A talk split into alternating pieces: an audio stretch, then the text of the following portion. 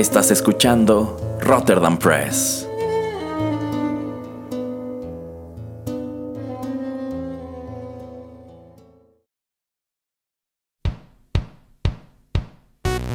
Esto es Rotterdam Chips, pedacitos de nuestra biblioteca que compartimos contigo.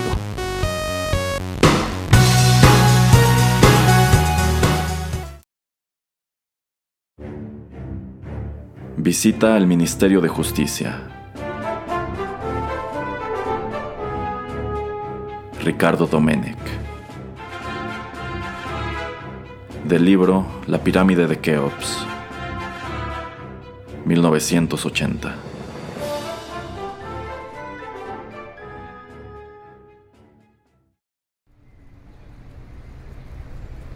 Muchas veces desde fuera había visto el Ministerio de Justicia. Era un edificio de piedra, gris, enorme, salpicado de ventanas minúsculas. En la puerta principal, flanqueada siempre por guardias severamente uniformados, había un templete de columnas, Delante una gran escalinata. Y viéndolo así, desde la calle, Ismael había experimentado a menudo una rara sensación. Sin que supiera por qué, aquel edificio le hacía pensar más en un templo que en un centro de la burocracia judicial. Probablemente no lo habría visitado nunca si no hubiera sido por su reciente amistad con un funcionario de allí y por el hecho meramente casual de acompañarle un día en su coche, y ya que está aquí, venga conmigo, le enseñaré mi despacho. Invitación que Ismael aceptó, de acuerdo. Nada más aparcar, el funcionario se bajó del coche y echó a andar muy deprisa. Para alcanzarle y mantener su paso, Ismael tuvo que hacer un gran esfuerzo, hasta el punto de que, en lo alto ya de la escalinata, se sintió exhausto. Jadeante, penetró con el funcionario en el amplísimo hall de mármoles, columnas y porteros de vistosos uniformes. Por todas partes se veían flechas indicadoras, gentes con instancias y pólizas en la mano, funcionarios recorriendo como autómatas aquellos corredores interminables, crudamente iluminados por el neón.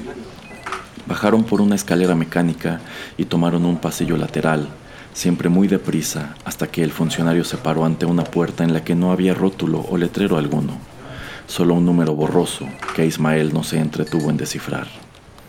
Ya hemos llegado, este es mi despacho. Abrió con un llavín y dio la luz. Jadeante todavía, Ismael avanzó unos pasos e inmediatamente quedó inmóvil, mirando con extrañeza en torno suyo. La estancia se hallaba abarrotada, desbordada de muebles y objetos. No solo de muebles y objetos de oficina, aunque los hubiera en profusión, sino también de uso familiar. Camas desmontadas, mesillas de noche, mesas de comedor, aparadores, etc colocados al buen tuntún, amontonados de cualquier manera, cubrían casi totalmente la enorme habitación. Sobre una mesa de comedor, por ejemplo, había varias sillas, cuadros y un archivador metálico.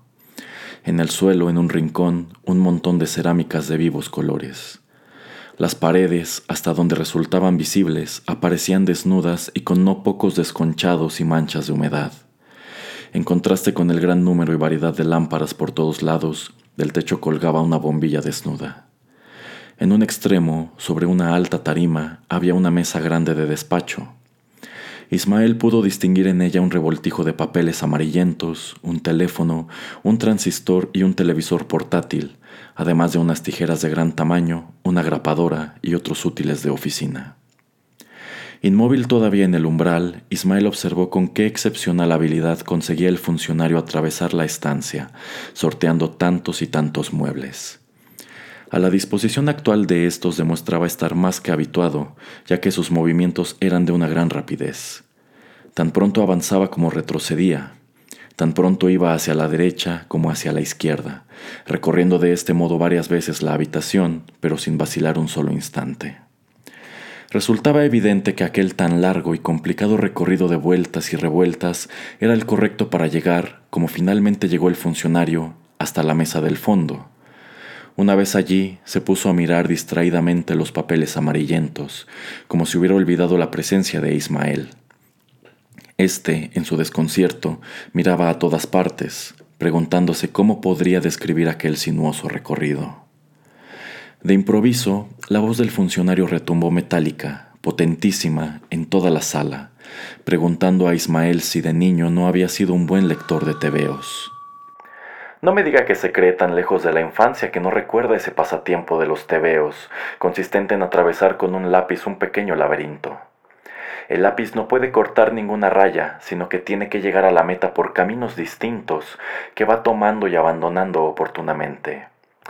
Pues bien, aunque le parezca un poco chocante, la colocación de los muebles de este despacho, como en los demás de la planta baja, imita ese pasatiempo laberíntico de los tebeos. Aunque claro está, el artificio es algo más complejo. En realidad, nadie puede llegar hasta aquí sin conocer la clave. Pero el sistema, como digo, es muy similar. Si no me cree, fíjese en esto. Las rayas que en el laberinto cortan un camino tienen aquí como equivalente muebles de una altura tal, casi siempre armarios antiguos, que resultan infranqueables. Reconocerá usted que semejante medida revela en quien la ha ideado una penetración psicológica de primer orden, pues dése cuenta de que la eficacia del método se apoya sobre todo en la participación inconsciente de los visitantes. En efecto, el hecho material de atravesar este tinglado de muebles es relativamente fácil, o al menos posible, de una manera bien sencilla, saltando por encima y se acabó. Ahora bien, ¿qué persona que se dirija a esta oficina para plantear su problema, exponer una súplica, etc., se puede atrever a una cosa así? Nadie, claro está.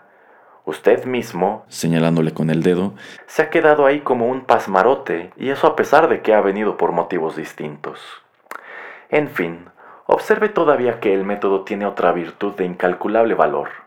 Su finalidad pasa inadvertida. Viendo este despacho, cabe pensar, como quizá usted mismo ha pensado, que estamos de mudanza, o bien, en el peor de los casos, que los funcionarios de la planta baja somos tremendamente desordenados. Como puede comprender, al ministerio, señalando hacia arriba, le importa bien poco que se piense esto último, más aún, incluso le es favorable en cierto sentido el que se le hagan estas críticas infundadas. Pues, a la larga, éstas siempre quitan importancia a las que no lo son.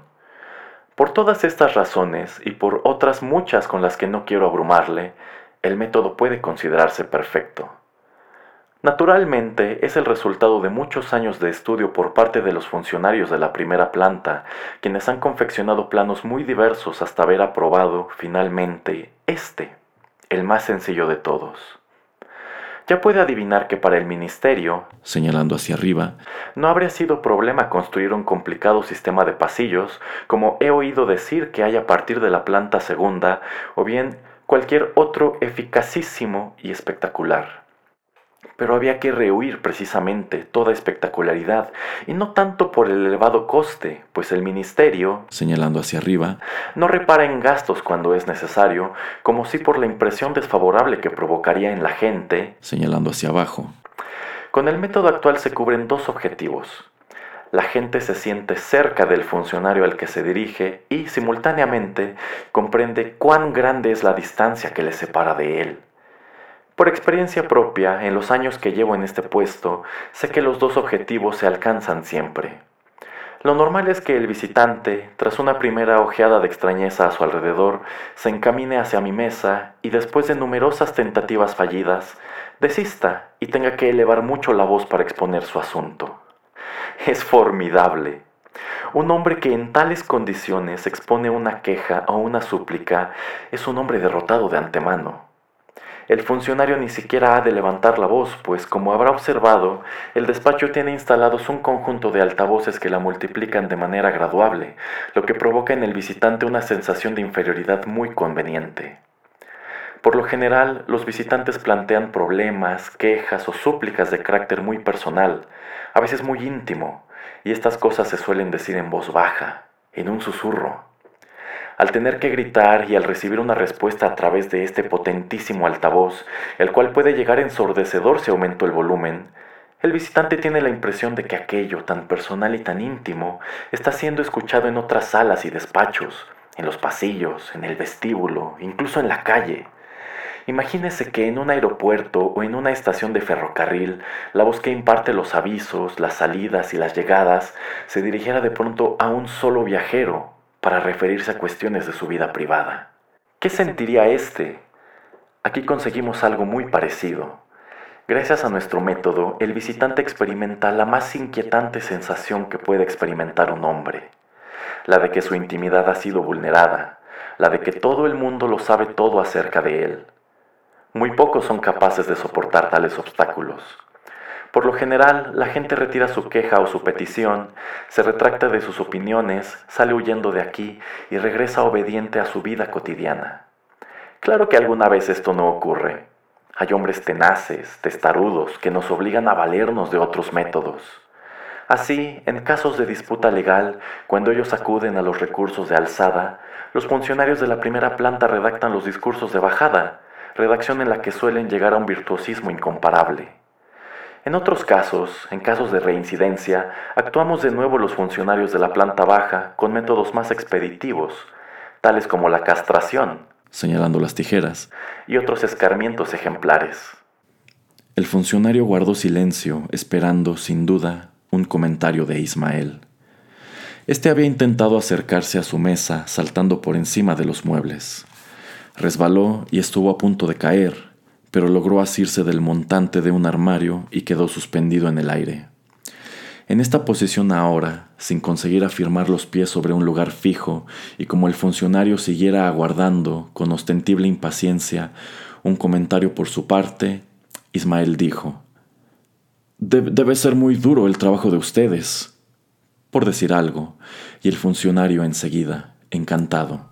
Sí que lo es, es muy duro pero también tiene, no vaya usted a creer, sus compensaciones, económicas y sobre todo morales.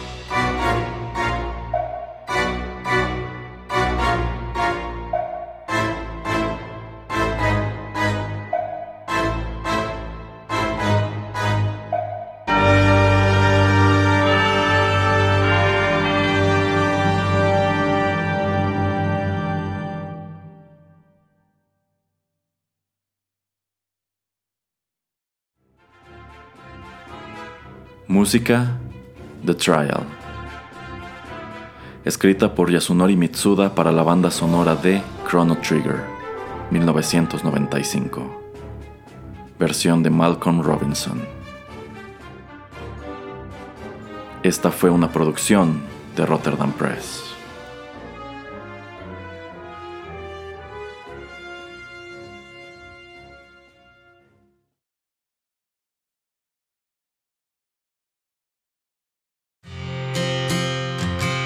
Continúa escuchando Rotterdam Press, radio como hecha en casa.